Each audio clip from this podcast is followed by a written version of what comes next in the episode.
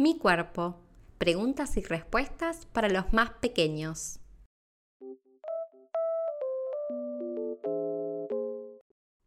Mi cuerpo es bonito. ¿Por qué tenemos pestañas?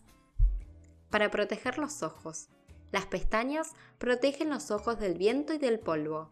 En realidad, todos los pelos del cuerpo sirven para proteger la piel. ¿Por qué el cuerpo está cubierto por piel? Para protegernos. La piel es como un abrigo que usamos todo el tiempo.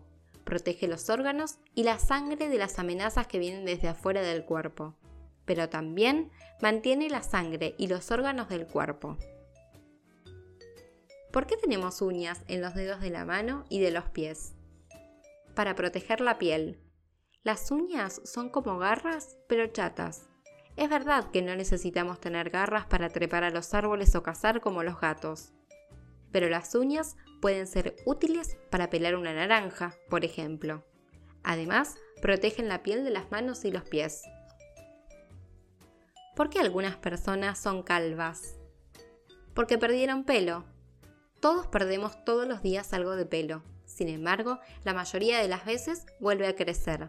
Pero cuando la gente envejece o se enferma, puede perder más cabello o puede crecerle menos pelos para reemplazar los perdidos. Con el paso del tiempo, algunas personas quedan calvas. ¿Por qué se forma un moretón cuando nos caemos? Porque se rompió una vena.